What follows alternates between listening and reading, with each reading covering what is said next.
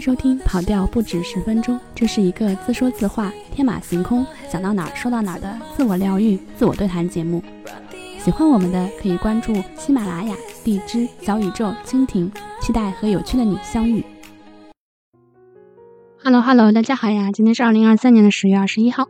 这段话已经录了好几遍了，所以说非常非常的熟悉。因为我还是在和我的新话筒进行一个磨合期嘛，所以说会有一些音质上的一些差异。然后我发现我录下来的声音有的时候会有一不同程度的一些吃字。最最最高的时候做到什么程度？就是我嘴皮不动，但是我可以发出一些完整的语句。那我我也不知道旁边的人是不是真的听清楚了。但是呢，他们有时候会跟我说啊，你在说什么？会有这种程度。有的时候我会觉得是因为我的声音比较轻。那我现在录音录下来会发现，哦，原来是因为我的吐字不是很清楚。作为普通话二级一等的人，我真的是很想说，我声音应该也没有这么不清楚吧？就可能还是会有一些，嗯，平时说话比较懒散，然后像我走路也是会有一些比较偷懒的一些动作，可能脚也不抬起来。有的时候地稍微高那么一点点，我就可能会绊。一直在录播课，所以说录着录着，因为要反复回去剪辑，所以会听出来自己有一些吃字的这些行为，的确是要慢慢改进。最近聊爱情的一些播客还是蛮多的，包括我喜欢的一些播客，斯文败类啊，斯文也最近也在聊爱情这个事情。他讲到一个很有趣的观点，就是说现在生活中大家会把爱情这个东西进行一个拆解，来。爱情所具有的一些功能性呢，大家会把它拆成很多细分的领域，这样子呢，几个细分领域每一个东西都可以被另外一个东另外一个东西给取代。就比如说陪伴功能，那聊天功能，进行一些拆解之后，会跟别人进行的一些互动，就不一定说一定要是靠爱情来来解决了。像以前的那些年代里面，他可能这些事情都是需要爱人的一个陪伴的。那现在大家一方面呢，因为思想观念更先进了。所以说也没有这么这么去纠结这样子的一个功能性。那这也是我之前有一期节目分析过的，就是关于互联网时代爱情它其实会变得越来越困难。大家因为会有一个信任的一个 trust issue 嘛，就是大家会有一些信任的危机，可能会觉得对方不忠的发小差的那个概率会更加多一些。疑人不用，用人不疑。如果你真的是喜欢上那个人的话，其实是需要。多一些信任，多一些包容，这样子才能走下去。那其实对于走下去这个定义，现在其实也没有这么讲究了。大家都觉得人生路嘛，嗯，有一个人陪一段就很好了。如果能陪很久的话，那也更好了。陪一生那其实是不敢奢望的事情。那大家现在年轻人已经悲观到这种程度了。当然，我们这代年轻人呢，还是会追求一些理想化，或者说是一些完完美的一些爱情。嗯，那我现在我呢，可以稍微换一个比较温柔的一个声线来跟大家聊一聊。那这一期想聊的主题呢，是关于爱情的，也是经过这一年吧，因为这一年之中，嗯，遇到了很多个案，稍微看到了一些人呢在爱情中挣扎，也看到有一些人呢，嗯，在享受一些爱情。那这一期就来讲一下这些有一些 B 的故事吧。那第一个故事，我们来稍微取一个化名，那这个小女孩就叫小田好了。因为她有一头非常长的长发，然后刘海是一个平刘海，有因为她的发型和一些气质的原因，我还是觉得她比较像一个十八九岁的女孩子。她有一些有些待人处事的一些道，有些待人处事的一些方式也比较像一个大学生。应该说他工作了也有好几年了，但是他一直以自己是一个九八五二幺幺大学毕业的一个学生的一个身份来跟我们交流。那其那其实是在这样子一个。毕业了几年的一个身份下面，大家其实会更更倾向于去拿自己的一个职业身份进行一个交友。那如果他一直在说自己是一个九八五二幺幺的学生的一个身份来说的话，那其实说明他对那工作经历其实不是特别满意。那这个故事开始是这样子的：他在去年三月份的时候认识了一个男生，那个男生是他的一个邻居。他们在见过几面之后呢，女生就非常疯狂的去追求这个男生。从男生的话。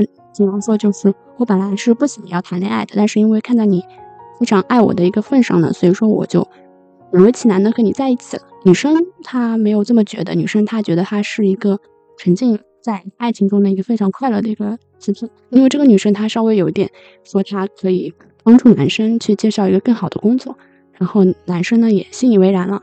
跟女孩子谈恋爱的这段时间中，能够拿到一些更好的大厂的 offer。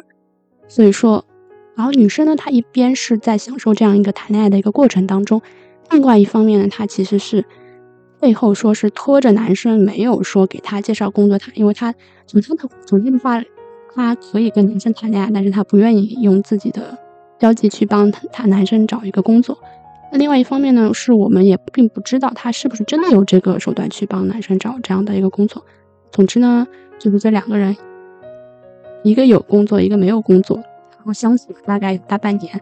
大半年呢，女生也说带着男生去见了父母，然后男生呢也给女生一些见面礼的红包和一些酒水，包括一些礼物。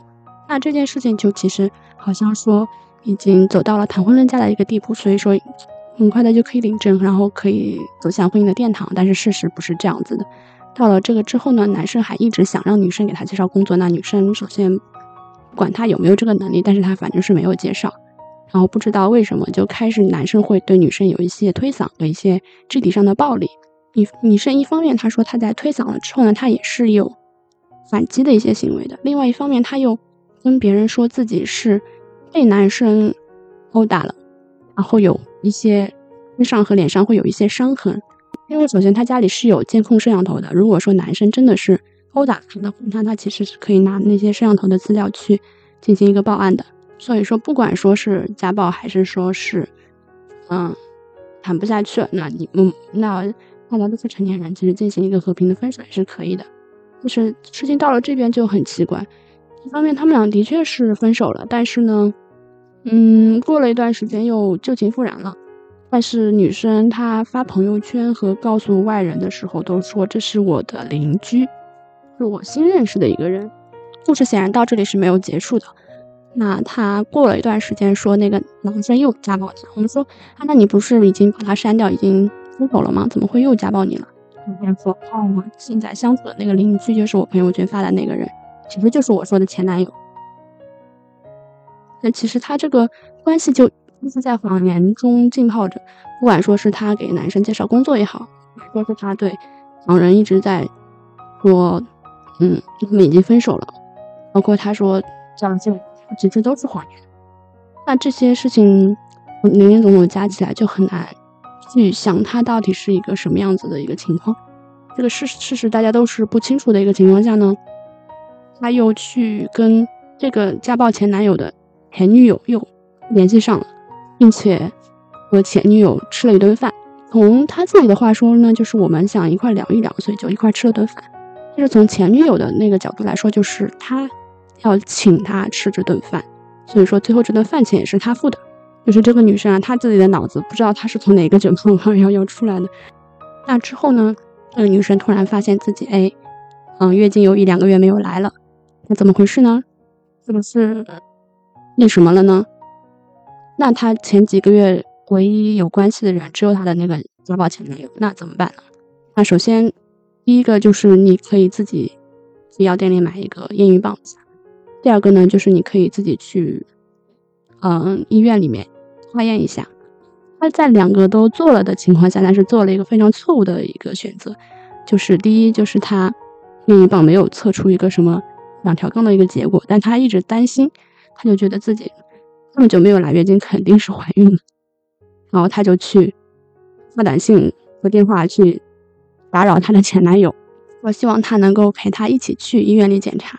男友他就很奇怪拿了自己的身份证去医院进行了一个妇产科的挂号。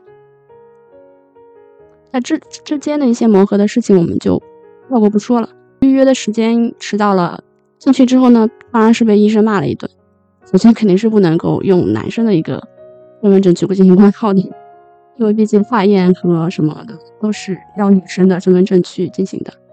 另外一个呢，就是女生她其实并没有怀孕，她可能就是因为身体上比较瘦弱的关系呢，但是停经，那只要进行一些调理就还是可以的。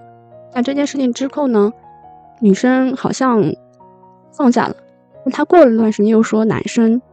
发各种短信去骚扰他的家人，去说他诽谤她，说她是一个怎么样怎么样的女人。而女生呢，她也以之前同居的时候付的一些生活家用的费用来作为作为一个经济纠纷进行了法院的一个上诉。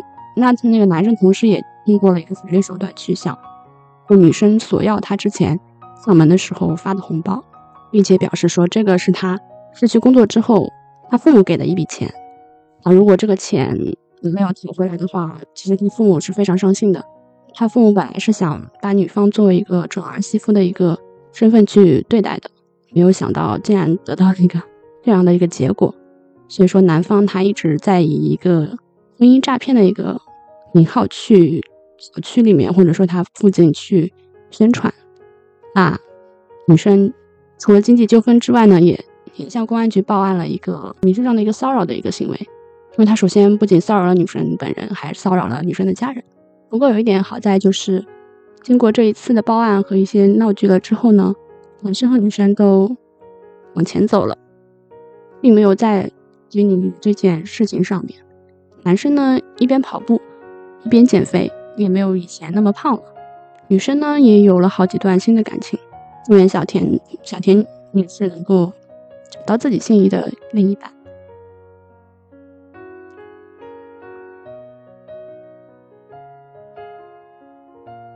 第二个故事呢，想从一个男生的角度来讲，那这个男生我就取名叫做小高。小高他其实是一个。也是属于九八五二幺幺的一个学校的一个毕业生，然后呢，他有一个玩关系玩的很好的一个女生。有一天呢，女生突然要去看电影，外面电影没什么好看的，那我就到你家里来看吧。说说出这段话的时候，其实我们就已经有那个心理准备，就是说女生可能想和男生进一步发展关系。那女生到了男生家里之后呢，两个人就坐在床上一起看综艺。看综艺的时候，其实那个时候大家都住的是出租屋嘛。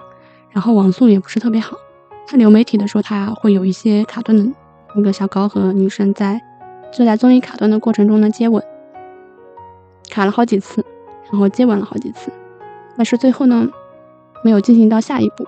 这一天结束之后呢，女生就从小高的生活中消失了。小高自己心中也是这么说的，就是他虽然喜欢那个女生，但是他觉得。更看重的是他们之间的友情。如果说两个人发生了什么关系的话，这份友情也就不存在了。这个说法其实从女生的角度来说是非常拗口的一个逻辑。另外一方面就是，如果你不喜欢他的话，请不要把他邀请到你的床上来，也不要在恐惧的间歇中跟他亲吻。那你没有跟他进行下一步，女生从自己的角度来看，只能。认为说我对你没有性吸引力，男生他其实在这个过程中他就已经有点退怯了。那女生从这件事情之后呢，消失了半年，半年之后呢，就有了新的男朋友。不知道女生这半年来在干什么？从作为一个女生来看，就是这个女生肯定是花了半年时间去疗伤，因为知道自己喜欢的那个人他并没有对自己有那个意思，所以说呢，她就找了一个新的男生。女生和男朋友约会的时候，小高呢作为一个亲友的一个存在，他也默默的祝福了他们，并且说他们约会的时候，他也在后面跟着。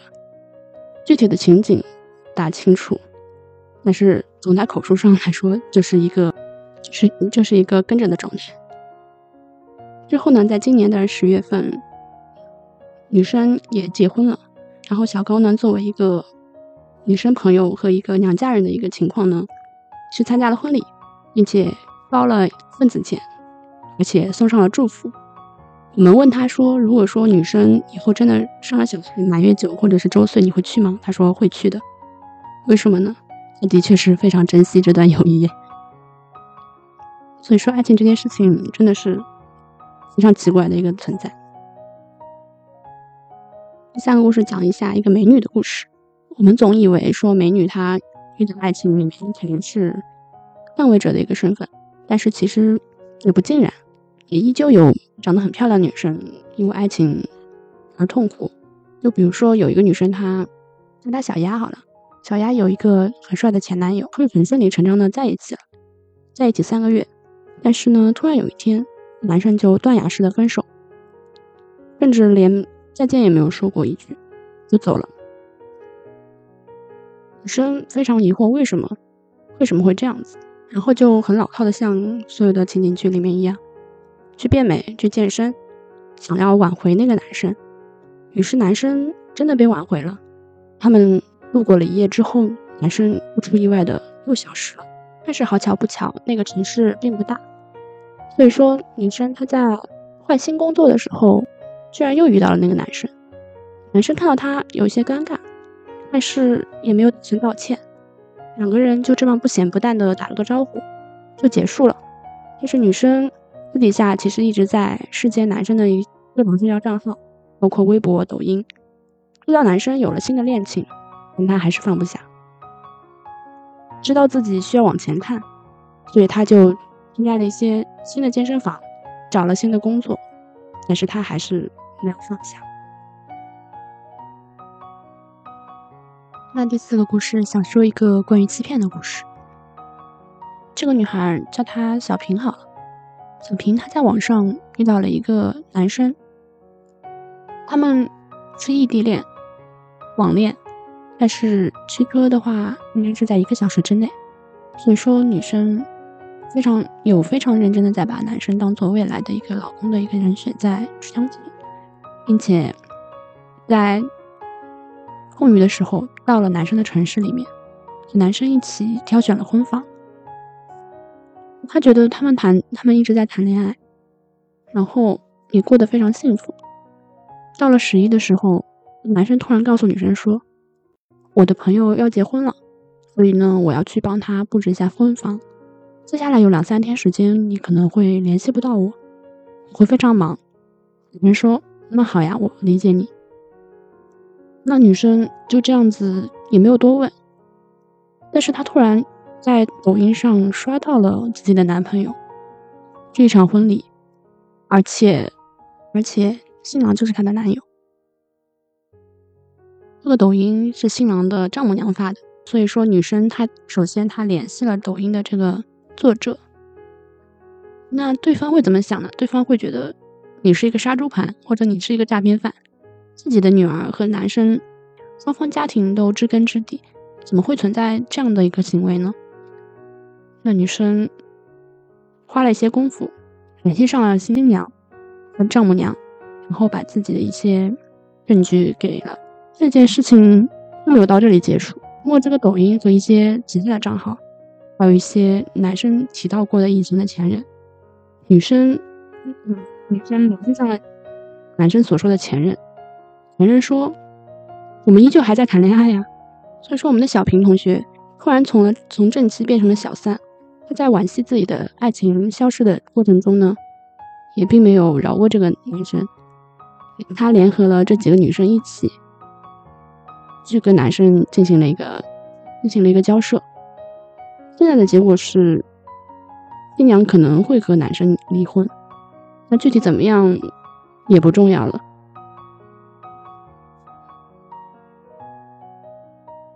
故事是一个关于爱而不得的故事。这个女生叫她小峰好了。峰和她的男友是从大学就开始认识的，男友是个牙医，所以小峰在他的手上纹了牙齿作为纹身，还纹了一些其他代表他们爱情故事的一些印记。那这些纹身都会一直陪着他。他和男生谈了很长的时间，我不记得是五年还是七年，最后。并没有在一起。他说他们曾经坐下来谈了好久，关于未来，关于婚姻，关于小孩，但是最后没有谈成功，于是就和平的分手了。小峰说是和平分手了，正如正如我跟他取的名字一样，经常在网上发疯。这个发疯也不是贬义词，会到处宣泄自己的情绪，表示自己的脆弱，他会到处撒娇打滚。想证明自己还存在着。他和牙医是和平分手，所以呢，还在自自欺欺人的去一直去找牙医。从他的描述中来说，就是我可以分文不花的走进牙科诊所，让他帮我洗牙，让他帮我看牙，我不需要排队，我不需要付钱。那这段关系到头来还是我赚到了呀。牙医在他今年过生日的时候送了他一套他最喜欢的东西，是一个非常大的 IP。的一套茶具，小峰非常喜欢，并且发了朋友圈。我不知道他是不是还在喜欢的他的牙医，因为他之后也有了段新的感情，他也把新的感情发在朋友圈里。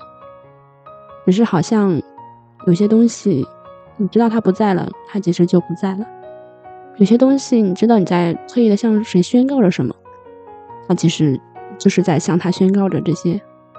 我走了，再见。那这些就是我今天想要跟大家分享的故事。如果大家下次想还想听故事的话，我会再跟大家稍微安排一下。嗯，那这一期就说到这里啦，谢谢大家的收听，拜拜。